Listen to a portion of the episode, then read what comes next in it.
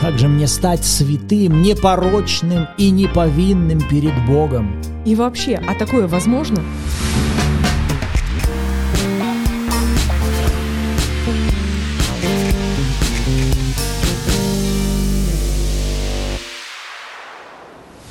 Доброе утро, добрый день или добрый вечер всем любящим Бога и Его Слово. Мы продолжаем с вами погружаться в обетование о том, кто мы в истине. Сегодня перейдем к посланию апостола Павла к Колоссянам. Первая глава прочтем с 12 по 23 стихи. Поэтому берите свои блокноты, Библии ручки, и мы с вами начинаем. Вы на канале Арим, с вами Руслана Ирина Андреева, и это подкаст «Библия. Читаем вместе». Отец, во имя Иисуса Христа, мы приходим к Тебе, и мы принимаем от Тебя Твое Слово и служение Твоего Духа. Мы осознаем, сами понять в Твоем Слове мы ничего не можем. Поэтому мы возлагаем свое упование на служение учителя и наставника, пребывающего внутри нас, Святого Духа. Да, Святой Дух, говори с нами, когда мы будем читать и размышлять над Твоим Словом. Утверди нас в том, кто мы в истине. Аминь. Аминь. Читаем с 12 стиха. Апостол Павел пишет. «Благодаря Бога и Отца, призвавшего нас к участию в наследии святых во свете, избавившего нас от власти тьмы и ведшего в царство возлюбленного Сына Своего, в котором мы имеем искупление кровью Его и прощение грехов, который есть образ Бога невидимого, рожденный прежде всякой твари, ибо им создано все, что на небесах и что на земле, видимое и невидимое, престолы ли, господство ли, начальство ли, власти ли, все им и для него создано. И Он есть прежде всего, и все им стоит. И Он есть глава тела церкви. Он – начаток, первенец из мертвых, дабы иметь Ему во всем первенство. Ибо благоугодно было Отцу, чтобы в Нем обитала всякая полнота, и чтобы посредством Его примирить с собою все, умиротворив через Него кровью креста Его и земное, и небесное. И вас, бывших некогда отчужденными и врагами по расположению к злым делам, ныне примирил в теле плоти Его, смертью Его, чтобы представить вас святыми и непорочными, и неповинными перед собою, если только пребываете тверды и непоколебимы в вере, и не отпадаете от надежды благовествования, которое вы слышали, которое возвещено всей твари поднебесной, которого я, Павел, сделался служителем. Аминь. Итак, наша цель найти ответ на вопрос, можем ли мы в этих стихах увидеть описание самих себя. Есть ли здесь истины, говорящие о нас с вами, о нашей с вами позиции, о том, что нам даровано и что мы уже имеем? Начнем с 12. Апостол Павел говорит, Бог Отец призвал нас к участию в наследии святых во свете. Что мы можем с вами взять из этого стиха? А здесь мы видим, нас позвали. Сам Бог позвал нас. Он призвал нас. С его стороны в наш адрес отправлено приглашение. И куда он позвал нас? Он призвал нас к участию в каком-то наследии, которое Он приготовил для своих святых. Как вы можете сказать это о себе?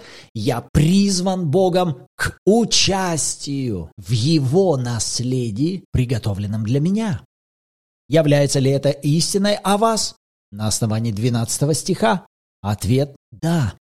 Другое уже дело, ответим ли мы на это приглашение? Отправимся ли мы участвовать в этом наследии святых во свете или нет? Это уже другой вопрос. Это очень похоже на притчу Иисуса, помните, когда царь приготовил огромный пир и отправляет приглашение своим друзьям. «Придите на брак моего сына, придите на пир». Но приглашенные начинают один за другим отказываться и приводить какие-то аргументы. Я не могу прийти, потому что я купил поле, мне нужно работать. Я купил валов, мне их нужно объездить. Я женился, э, у меня время с женой и так далее. И все приглашенные на призыв царя ответили, ну, мы не можем участвовать в тобою приготовленном. И какое решение принимает затем царь? Он говорит своим слугам, пойдите и пригласите всех хромых, косых, нуждающихся, пускай все придут, и мой пир наполнится возлежащими. Вот что-то подобное здесь, в 12 стихе, мы можем увидеть в отношении нас. Бог позвал нас к участию в наследии. Аминь. Выделите это для себя. 13 стих, что мы здесь можем увидеть? Бог избавил нас от власти тьмы и ввел в царство возлюбленного сына. Что перед нами здесь? Перед нами здесь свершившийся факт. Бог уже нас избавил от чего? От власти тьмы. И Бог уже ввел нас в царство возлюбленного Сына. Какие мы? Мы уже избавлены. И вторая часть. Бог уже ввел нас в царство своего возлюбленного Сына. Мы уже получили гражданство Царства Божьего. Вы понимаете, для вас это уже не вопрос, где вы будете после смерти. А будете ли вы удостоены Царства Божьего? Или кто его знает, там уже посмотрим. Нет, Слово Божье говорит, вы уже искуплены, вы уже избавлены и вы уже введены. Что это такое? Это истины. Что нам с ними делать? Нужно в них веровать так, чтобы вы видели себя именно таковыми. 14 стих. Благодаря Иисусу Христу мы имеем искупление кровью Его и прощение грехов. Эти истины мы уже неоднократно с вами встречали и в прошлых выпусках. Какие мы? Мы выкупленные. Мы уже стали собственностью Бога. Мы не являемся собственностью дьявола. Дьявол не имеет над нами власти. Кто-то скажет, ну а я до сих пор вижу, что вот он держит меня в своих цепях не отпускает. Вот же очевидные факты того, что он имеет все-таки власть надо мною. Послушайте, если что-то до сих пор имеет над вами власть, это говорит только о том, что вы позволяете ему это делать и не знаете, что на самом деле вас обманывают. Дьявол – это лжец. И его цель сделать все возможное, чтобы вы продолжали верить в то, что он могучий, он сильный, он держит все в своих руках. Он продолжает делать все возможное, чтобы вы верили в то, что грех все еще имеет над вами власти. В то время, когда, помните, в предыдущих выпусках, рассматривая послание к римлянам, Павел говорит, грех не имеет над вами власти. На основании того, что сделал Христос, у него уже нет этого права. Вы умерли для греха, как же вам жить в нем? Точно так же, как и здесь. Вас выкупили из царства тьмы, вам простили все ваши грехи и вам оформили все документы на законное пребывание в царстве возлюбленного сына. Кто вы? Я гражданин царства Божьего. Что вы здесь делаете? Меня позвали участвовать в наследии святых. С чего вы это взяли? За меня заплачено. Бог заплатил цену крови Иисуса Христа. Я больше не являюсь собственностью царства тьмы. Я законный наследник. Но кто-то прямо сейчас может думать, ну простите меня, пожалуйста, я живу в реальности, я же не могу просто закрывать глаза и говорить, что тьмы нет. Друзья, нам этого и не надо делать. Да, тьма, она есть вокруг. Дьявол реален, бесы реальны. Болезни, проклятия – это все реально. Но вопрос весь в том, что в отношении нас с вами тьма уже не имеет власти. Понимаете, она уже не имеет официального законного права хоть каким-либо образом проявляться в нашем доме, в нашей семье, в какой-либо сфере нашей жизни. И для иллюстрации Господь мне напомнил 90-й псалом, 7 стих. Помните, там написано «Падут подле тебя тысяча и десять тысяч одесную тебя, но к тебе не приблизится. О чем идет речь? Речь идет о том, что есть разного рода поражения, и они могут быть по правую сторону от тебя, они могут быть по левую сторону, и они будут. И будут люди, которые будут падать под поражением. Но это еще не равно, это не значит, это не обязательно, что ты будешь в числе этих пораженных. Бог говорит, тебя это не коснется. Тебя как искупленного, как ребенка Божьего, у которого есть законные права, запретить этому, тебя это не коснется. То же самое здесь. Бог говорит, мы уже избавлены от власти тьмы. И затем стихами ниже апостол Павел начинает давать описание позиции Иисуса Христа. Павел говорит, Христос есть образ Бога невидимого, рожденный прежде всякой твари. Ибо им создано все, что на небесах, на земле, видимое, невидимое, престолы, господство, начальство, власти. Все им и для Него создано. И Он есть прежде всего, и им все стоит. Он есть глава тела церкви. Кто-то скажет, ну что здесь для меня лично? Это все вот описание Христа, описание того, что Бог сделал для Христа. Где я здесь себя могу найти? Если вы еще озадачены таким вопросом, вам стоит прослушать предыдущие выпуски, где мы говорили с вами о том, насколько нам важно развивать внутри себя мышление единства, отождествления со Христом. То, что произошло с Ним, произошло с нами. Нам важно видеть себя в Нем. Здесь же Павел сейчас описывает величайшую позицию Иисуса. С какой целью? С целью того, чтобы мы также себя увидели в 18 стихе, где он говорит, Христос есть глава тела церкви. Что это значит? Он глава, а мы тело. Да, апостол Павел неоднократно будет уподоблять церковь как тело, тело Господа Иисуса Христа. Я задам вам вопрос, а вы можете отделить голову от тела? Голова – это одна личность, а тело – это другая личность? Нет, голова и тело – это одна личность. Поэтому то, что звучит о голове, тело смело может рассматривать это и в отношении себя. Скажете, и что я могу здесь вот это все описание отнести к самому себе? Получается, что да. Если мы с вами занимаем позицию в нем, то тогда 16 стих «Все, что на небесах, все, что на земле, видимое и невидимое, престолы, господство, начальство, власти, все им и для него создано». Вошел ли он уже в этот статус верховного господства над всем сотворенным, над всем видимым и невидимым над всем мирозданием. Христос уже вошел в эту позицию? Наш ответ – да. Тогда звучит следующий вопрос. А вы можете увидеть себя, что вы вместе с Ним введены в ту же позицию? Ваш ответ на этот вопрос должен звучать так же. Да. Хотите, вы можете взять другую модель. Если я задам вам другой вопрос.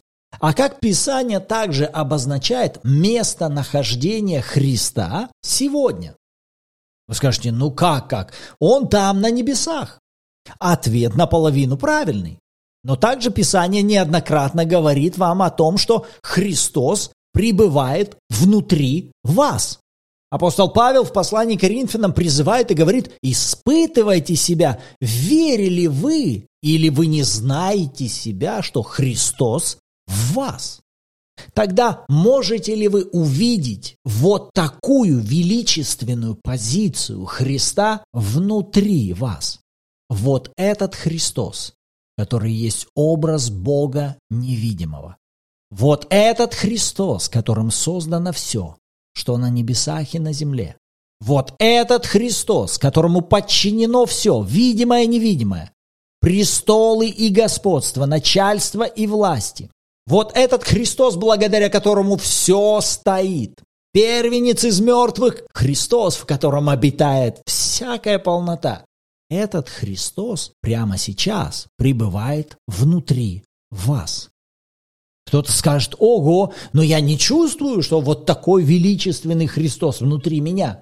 А вам не надо чувствовать. Прежде всего, вам нужно осмелиться в это поверить и утвердить внутри себя эту истину настолько, чтобы вы по-другому не думали. Почему это важно? Да потому что когда завтра вы столкнетесь с каким-то обстоятельством, которое окажет на вас давление, Если вы не верите в такую позицию Христа, пребывающего внутри вас, тогда вы просто сожметесь, смиритесь, увидите перед собой каких-то гигантов, великанов, с которыми вы справиться не можете, в то время, когда внутри вас пребывает тот, которому подчинено все, земное и небесное, видимое и невидимое. Все начальства, власти, господства, всякие престолы ему подчинены. Если эта истина внутри вас утверждена, то тогда ваша реакция при виде любого Голиафа будет следующей. Господь, вот сейчас кто передо мной, что ты хочешь с этим сделать, как ты хочешь здесь владычествовать, как ты желаешь применить здесь власть? Вы тогда не будете сжиматься, вы тогда не будете прятаться. Вы будете стоять с поднятым лицом, озадачиваясь следующим вопросом. Иисус, как ты внутри меня хочешь проявить свое господство? Видите, это совершенно разные позиции. Это совершенно разное отношение к себе и к происходящему вокруг вас. А все благодаря чему? Благодаря тому, насколько истины Божьего Слова о нас утверждены внутри нас. А что мне в этом поможет? Что мне нужно с моей стороны делать, чтобы это имело проявление в моей жизни? Смотрите, тут же в 23 стихе Бог и дает ответ. «Если только пребываете тверды и непоколебимы в вере». Посмотрите, для того, чтобы все это имело проявление в нашей жизни, нам с вами важно основывать свою веру на Иисусе, на Его Слове. То есть входить как мы это говорим, во взаимодействие со Словом Божьим, с обетованиями Слова Божьего, чтобы через них нам иметь общение, диалог с Отцом, который в итоге и будет порождать в нас веру. Веру, которая будет твердая, которая не будет шататься направо и налево. Сегодня я верю так, завтра я верю по-другому, а послезавтра я вообще не знаю, во что я верю. А после-послезавтра вообще, а я верю или не верю? Нет, я верю в это сегодня, я верю в это завтра. Я выбираю верить в это послезавтра. Я выбираю верить это через месяц, через год, через 10 лет и так далее. Я выбираю твердо держаться именно того, что Бог говорит обо мне. Если это написано про меня, я говорю этому «да» и «аминь». И сегодня, и завтра, и послезавтра. Теперь не путайте, что ваша душа может этому противиться. Непреображенный разум, он будет этому противиться. Это не говорит о том, что мой выбор аннулируется. Нет, я как дух, рожденный свыше, у которого есть власть выбирать, я выбираю подчинить себя Слову Божьему. А то, что не еще пока душа в союзе с телом, да, могут противиться духу, или противиться Слову Божьему, противиться этим обетованиям, что да я не такая, это не про меня, да никогда такого не было в моей жизни, у меня это не получается, это сложно, это скучно, это долго, это неинтересно и так далее. Послушайте, все это как раз-таки и нуждается в том, чтобы иметь влияние от Слова Божьего. Вот поэтому нам важно каждый день пребывать в обетованиях Божьих, чтобы с каждым разом нашей душе было легче и легче воспринимать истину о себе. Это процесс, друзья. Да, когда мы родились свыше, то процесс рождения свыше нашего духа произошел мгновенно, очень быстро. Но процесс преобразования души, здесь нет волшебства, это важно понимать. Это процесс. Процесс, требующий времени. Процесс, требующий посвящения с нашей стороны. Потому что когда здесь речь идет о вере, твердо, непоколебимой, это не равно желанию. Вера не равно желание. Вера не равно хотение. Вера не равно мне нравится. Вера не равно «О, отличная идея!» Это разные вещи. Вера, она берет основание из Слова Божьего. Именно поэтому вы снова и снова слышите с нашей стороны призыв о том, чтобы вы лично проводили время в Слове Божьем, в обетованиях Слова Божьего, чтобы помогать своей душе буквально как ребенку все лучше и легче воспринимать обетования о себе. А для этого их снова и снова важно читать, слушать, провозглашать, молиться вокруг них, общаться с другими верующими вокруг них, благодарить Бога на основании их. И подобные шаги, они будут помогать вашей душе с каждым разом все легче и легче принимать это о себе. Итак, давайте еще раз соединим те истины, которые мы уже с вами нашли. Какие они? Мы призваны Богом Отцом к участию в наследии. Мы избавлены Богом от власти тьмы. Мы уже введены в царство возлюбленного Сына. Мы уже имеем искупление кровью Его. Нам уже прощены все наши грехи. Мы уже соединены со Христом. Он наша глава, а мы его тело. И теперь перейдите к 20 стиху, посмотрите. Посредством Христа Бог примирил с собою все, умиротворив через него кровью креста его и земное, и небесное. Эта мысль снова повторяется апостолом Павлом. Великая истина – примирение Бога земным и небесным, которое произошло по единственной причине. Благодаря жертве Христа, благодаря крови креста Его. Как вы можете применить эту истину к самим себе? Да снова таким же образом. Между мною и Отцом совершенный мир. И причина этого примирения – пролитая кровь Иисуса Христа на кресте. Что вам с этим делать? Вам нужно уповать. На что? На силу Его крови. Когда вы идете к Богу Отцу, когда вы хотите идти в Его присутствие, о чем-то с Ним говорить, Ваше старое мышление, оно тут же тянет вас к тому, чтобы вы посмотрели, а насколько вы все правильно прежде сделали, а как вы себя вели, а насколько вы были совершенны, безупречны, а все ли ты сделал правильно, чтобы Бог был тобою доволен. А знаешь, вот посмотри, что ты сделал. И как ты думаешь, Бог после этого смотрит на тебя? Ты что думаешь, Он тобою доволен? И дьявол будет делать все возможное, чтобы представить вам образ Бога, недовольного вами, обиженного на вас, не желающего вас видеть. И глядя на все это, вы начинаете кивать головой и говорите, ну куда, конечно, что ж, сам виноват. Я бы тоже вот так относился к такому, как я. Видеть бы его не хотел. Поэтому, если он исправится, если он как-то изменится, если он все исправит и переделает, ну тогда ладно, я его встречу. Но послушайте, Бог вообще решил не привязываться к нашим с вами делам и поступкам. Он решил вопрос своего отношения к нам через пролитую кровь Иисуса Христа. Это цена нашего искупления. И именно кровь Иисуса Христа решила вопрос отношения Бога к вам, решила вопрос примирения Бога с вами. Вернусь к вопросу, что вам с этим делать? Идя в молитве к Господу, полагайтесь на силу крови Иисуса Христа. Бог любит меня. Бог ожидает меня. Бог помирился со мною не вменяет мне грехов моих, и причина этого – кровь Иисуса. Вот на что я полагаюсь. Обо всех моих делах и о всех моих ошибках, которые я прежде допустил, вот как раз об этом я и буду с ним сейчас говорить в молитве. Вот об этом я с ним хочу поговорить, чтобы он меня наставил и помог мне что-то по-другому увидеть. И в финале 21 и 22 стихи «И вас, бывших некогда отчужденными и врагами по расположению к злым делам, ныне примирил в теле плоти его, смертью его, чтобы представить вас святыми, непорочными и неповинными перед собой. 21 и 22 стих, о ком звучат эти слова. Они говорят о каждом из нас. Это о нас. Вот что Бог сделал уже. Это не будет когда-то. Это уже сделано. Нас с вами, каких?